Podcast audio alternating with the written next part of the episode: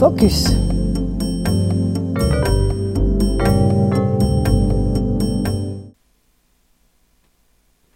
Bonjour, voici une petite sélection de Yuna parmi les nouveautés que la BSR vous propose ce mois. Je vais vous présenter un policier, Brume rouge de Nicolas Feuze, un recueil de nouvelles, La ville de vapeur de Carlos Ruiz Zafón, un essai sur la littérature suisse romande et biographie en même temps, Bertil Galland expliqué en un quart d'heure de Jacques Poget, et enfin un recueil de poésie, Et recoudre le soleil de Gaël Josse. Brume rouge de Nicolas Feuze. Nicolas Feuze, né en 1971 à Neuchâtel, est un écrivain suisse, auteur de romans policiers. Il a été juge d'instruction à la Chaux-de-Fonds avant d'être procureur à Neuchâtel. La BSR vous propose ses 18 titres. Alors, je dois commencer cette présentation en vous révélant un secret, mais ne le répétez à personne. Je ne lis pas de policiers. C'est un style que je ne connais absolument pas, et hormis les œuvres complètes d'Agatha Christie que j'ai dévorées lorsque j'étais ado, cela fait des lustres que je n'ai rien lu de tel. Je me trouve donc dans l'incapacité de faire une quelconque comparaison. Je vais donc me borner à vous faire part de mes impressions, sans pouvoir juger si ceci ou cela est particulièrement bien maîtrisé dans ce genre. Bon, commençons. Je dois vous l'avouer, j'ai été déçu. Tout d'abord, le style ordinaire, insipide, passe-partout. On pourrait même parler d'absence de style. Ensuite, l'histoire. Un personnage dont on ne sait pas grand-chose au départ, trucide des jeunes filles se prénommant Greta, quel que soit leur âge. L'histoire est un peu tirée par les cheveux et est passablement glauque, ce qui, j'imagine, doit être un ingrédient de base des polars. Mais voilà, malgré ses défauts, l'auteur sait nous tenir en haleine. Et c'est là, ai-je envie de dire, son seul mérite. On lit ce livre d'une traite, car on veut connaître le motif de ces meurtres de jeunes filles, meurtres qui semblent n'avoir aucun rapport entre eux et paraissent totalement aléatoires, voire même spontanés. On suit par exemple le meurtrier à la gare de Lyon à Paris, et on le voit changer de plan pour pouvoir exécuter une petite fille qu'il vient d'entendre sa mère appeler, et qui porte donc ce prénom de malheur. Mais, me direz-vous, pourquoi diable Greta? Parce que Thunberg, parce que l'auteur de ces crimes ne supporte pas la célébrité de l'icône du mouvement écologiste, parce que tout militantisme, tout activisme écologique le hérisse, parce qu'il ne supporte plus les apparentes contradictions de ces personnes, d'après lui moralisatrices, qui se posent en modèle exemplaire, mais qui ne sont pas toujours cohérentes. Rien de ceci n'est développé, et l'on reste sur sa fin on aurait apprécié de la profondeur dans ce récit qui reste tout du long superficiel et suit, dirait-on, un cours fortuit, hasardeux. Il est pimenté de relations interpersonnelles malsaines et dérangeantes et revient sur des événements dramatiques du passé, touchant des générations antérieures de cette famille passablement dégénérée et affligée par la tragédie. Tellement que c'en est presque grotesque. Quel pathos! On voit venir un tout petit bout de la fin, une partie infime, mais l'effet de surprise au dénouement est assez réussi, je dois l'avouer. Ce qui est également réussi, donc, est le suspense que l'auteur s'est créé, en ne dévoilant les choses que très progressivement et parcimonieusement. Mais selon moi, c'est vraiment trop peu pour que j'aie envie de le conseiller. Cependant, peut-être qu'il vous plairait à vous. Qui sait? Tous les goûts sont dans la nature. Commencez-le donc et vous verrez bien s'il vous emballe. Bertil Galland expliqué en un quart d'heure de Jacques Poget. Jacques Poget est né en 1945 et est journaliste. Il a dirigé pendant une trentaine d'années des rédactions de quotidiens et d'hebdomadaires. Il a notamment été rédacteur en chef de 24 heures de 1998 à 2006. Il anime à présent des rencontres littéraires. Pourquoi expliquer en un quart d'heure? Parce que cette expression fait allusion à un des ouvrages écrits par Bertil Galland lui-même en 1986, La littérature de la Suisse romande expliquée en un quart d'heure. Le titre n'est pas trompeur, je n'ai pas chronométré avec exactitude, mais le livre est bref et se lit effectivement en peu de temps.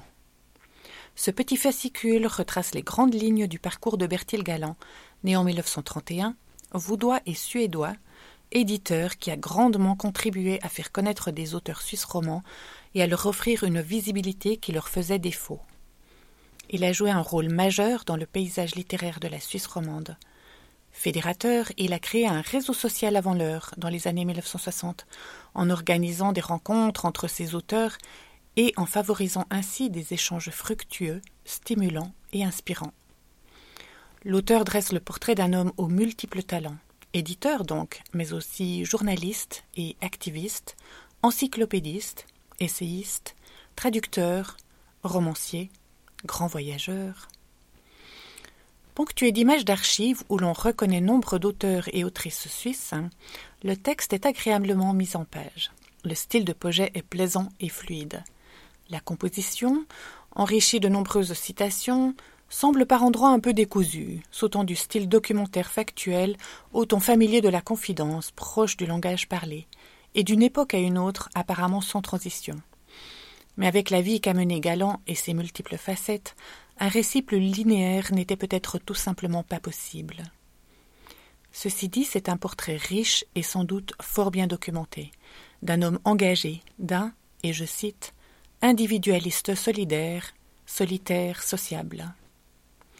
Il donne envie, et là le pari de l'auteur est réussi, de découvrir l'œuvre de ce personnage marquant et de saluer son rôle déterminant dans l'histoire de la littérature romande. Et recoudre le soleil de Gaël Josse. Gaël Josse est une autrice française née en 1960. Elle a écrit sept romans, une biographie romancée, de la poésie, et elle a participé à d'autres projets littéraires en collaboration avec d'autres autrices et auteurs. Son œuvre a été couronnée par plusieurs prix et distinctions. La BSR vous propose huit titres.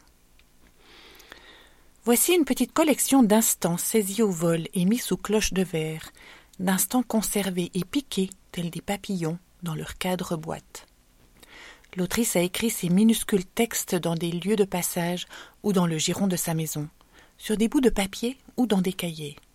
Elle dit, et je cite La poésie demeure pour moi comme une apparition, une attention portée à l'infime, comme le surgissement d'un éclat fugace au cœur de nos vies, l'éclosion d'invisibles soleils. Peut-être à cet instant-là, les mots peuvent-ils saisir quelque chose de ce jaillissement. Elle est le regard nu, débarrassé de ce qui pèse, de ce qui encombre. Elle est le retour à la source, la lumière qui s'attarde sur un mur, le frémissement qui parcourt un visage, la chaleur d'un corps aimé. Elle est le mot que l'on attend et qui nous sauvera peut-être. J'ai eu envie de vous offrir aujourd'hui cette moisson de mots cueillis jour après jour, qu'ils aient été d'orage ou d'allégresse, mais vivants. Vivants, oui, et vibrants, toujours. J'ai envie de partager quelques poèmes qui m'ont tout particulièrement plu. En voici un. Aveugle, paupières cousues sur la nuit, la peau des doigts pour déchiffrer le monde. Au lever du jour, la nuit demeure. Mais quels invisibles soleils. Encore un. Un verre de vin au reflet pourpre et le cercle doré de la lampe. Voir arriver le soir, la nuit, un livre pour tout voyage. Les mots retenus au bord des lèvres, inutiles. Et un petit dernier. Attraper le ciel à pleine main et ouvrir la fenêtre. L'air porte un parfum de grande marée et le bruit de vivre dans tous ses éclats, dans le tournoiement fou d'un oiseau de mer, et nos yeux agrandis de tant de lumière à épouser. Je ne vais pas vous en parler en long et en large, car la poésie ne se décortique pas. Le risque de l'écorcher est trop grand. Elle se savoure, ainsi que des friandises exquises. On s'en délecte et s'en pourlèche les babines. Elle se laisse admirer, telles des pépites d'or ancien dans un écrin tendu de velours bleu nuit. C'est un trésor à saisir dans l'instant de son apparition, et qui s'estompera en laissant des traces subtiles. Écriture glorieuse, solaire, qui enchante et enlumine ces images éphémères. Gaël Josse a trempé sa plume dans la douceur plutôt qu'un encrier. Elle esquisse ses croquis avec un œil sémillant, vif et aiguisé et une grande sensibilité. Sa collection d'instants fugaces, d'évanescences, est précieuse et teinte délicatement, du cristal. Ce qu'elle fait naître dans son cocon de mots, on veut en prendre soin et le chérir, le garder précieusement tout au fond de soi. Rester attentif, vivant, vigilant, prêt à être touché par la grâce d'un moment. Si vous êtes hermétique à ce genre qu'est la poésie, je vous invite à découvrir cette autrice par le biais de ses autres livres. Pour ma part, je les ai quasiment tous lus et il n'y en a pas un que je n'ai aimé. Mes préférés sont Une longue impatience, qui parle de l'attente d'une mère, et Ce matin-là, qui aborde la perte de sens et la résilience. Son écriture est très poétique, tout en finesse, même dans ses romans. La ville de vapeur de Carlos Ruiz Zafón.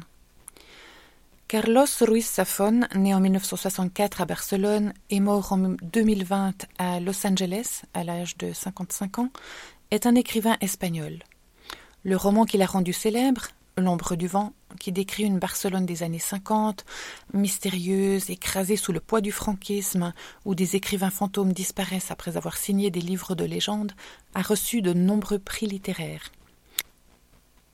Premier tome de la série Le cimetière des livres oubliés, série de quatre volumes parus entre 2001 et 2016, il a été traduit dans plus de 30 langues. La BSR vous propose l'intégralité de son œuvre la tétralogie du cimetière des livres oubliés, la trilogie du cycle de la brume, Marina, un roman indépendant de tout cycle, et ce recueil de nouvelles qui paraît à titre posthume. Bon, je vous préviens, je ne suis absolument pas objective, car j'ai adoré la tétralogie Le cimetière des livres oubliés. Alors évidemment, lorsque j'ai aperçu ce petit fascicule parmi les nouveautés, je m'en suis emparée avec avidité en me réjouissant de le lire. Donc, aucune neutralité de ma part en le lisant, ni à présent, en vous en parlant. Voilà, vous êtes avertis. Mis à part la dernière nouvelle, qui est résolument moderne et qui détonne un peu dans ce recueil et emprunte un ton badin, inhabituel pour l'auteur. Ces nouvelles sont résolument sombres et énigmatiques. Les ambiances sont gothiques à souhait. Ces brefs récits sont peuplés de personnages mystérieux et de figures fantomatiques, dont on ne sait s'ils sont anges ou démons ou un mélange des deux, et sont riches en descriptions détaillées. C'est une collection d'images, précises ou floues, pour la plupart au ton sépia, délicieusement désuète. L'auteur évoque souvent des cieux ensanglantés par le soleil bas sur l'horizon, de l'eau au bout du crépuscule, des dédales de ruelles sombres menant aux lieux reculés où l'action se déroule, dépeint des trésors d'architecture gothique. Collection de sons qui résonnent encore longtemps après les avoir lus collection de parfums capiteux et d'odeurs pestilentielles que l'auteur détaille avec talent, avec une fluidité impressionnante. On y retrouve des personnages connus et aimés, rencontrés dans ses autres publications.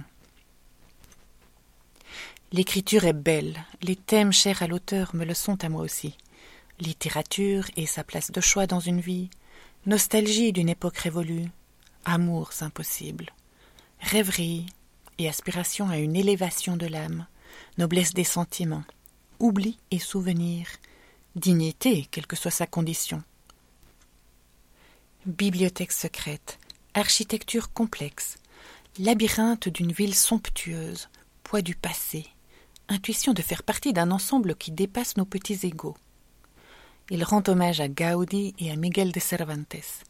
Il n'est pas sans rappeler Borges et Umberto Eco. Vraiment, que c'est bien écrit. Quel plaisir de lire ces pages.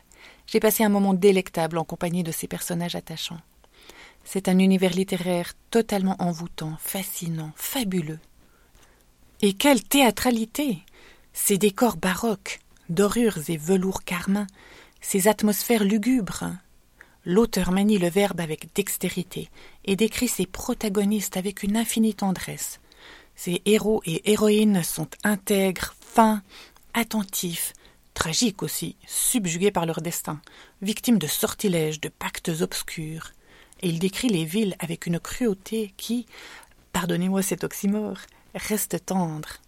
Ses dialogues sont concis, allant directement à l'essentiel.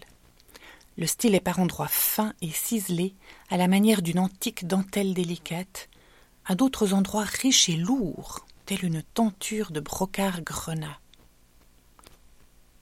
J'aimerais vous en lire un petit extrait. En mars 1908, mon tuteur, M. Jaume Moscardo, me convoqua dans son bureau pour évaluer mes progrès et, soupçonnai-je, ma misérable apparence. Vous ressemblez à un mendiant, Miranda, déclara-t-il. L'habit ne fait pas le moine, mais l'architecte, c'est une autre histoire. Si vous manquez de ressources, je peux peut-être vous aider. Il se dit parmi les professeurs que vous êtes un jeune homme à l'esprit vif. Dites-moi, que savez-vous de Gaudi? Gaudi. La seule mention de ce nom me donnait des frissons. J'avais grandi en rêvant de ces voûtes impossibles, de ces îlots néogothiques et de son primitivisme futuriste. Gaudi était la raison pour laquelle je désirais devenir architecte, et ma plus grande aspiration, hormis celle de ne pas mourir de faim pendant cette année scolaire, était de réussir à absorber un millième de la mathématique diabolique grâce à laquelle l'architecte de Reus, mon Prométhée moderne, soutenait la ligne de ses créations. Je suis son plus grand admirateur, réussis-je à répondre. C'est bien ce que je craignais. Je détectais dans son ton le soupçon de condescendance caractéristique des propos ordinairement tenus sur Gaudi dans ce temps-là. Partout le glaçonnait pour ce que certains appelaient le modernisme et d'autres, simplement, un outrage au bon goût. La nouvelle garde ourdissait une doctrine de la concision, laissant entendre que les façades baroques et délirantes qui finiraient au fil des ans par composer le visage de la ville devaient être crucifiées en place publique. La réputation de Gaudi devenait celle d'un fou acariâtre et célibataire, un illuminé qui dédaignait l'argent, le plus impardonnable de ses crimes, et dont l'unique obsession était la construction d'une cathédrale fantasmagorique dans la crypte de laquelle il passait la plus grande partie de son temps attifé comme un clochard, concoctant des plans qui défiaient les lois de la géométrie, convaincu que son unique client était le Très-Haut. Tout à l'opposé de Nicolas Feuze, le style de Carlos Ruiz Zafón est tellement savoureux qu'on retarde le moment de fermer le livre, qu'on en garde encore quelques pages pour le lendemain, comme des pralinés raffinés qu'on veut faire durer. Bref, si vous ne le connaissez pas encore, c'est un auteur à découvrir de toute urgence. La BSR vous propose son œuvre complète. Vous avez l'embarras du choix. Pour ma part, de retrouver son style très riche m'a donné envie de le relire. Je vais donc à présent prendre congé de vous et me replonger dans son univers. À bientôt!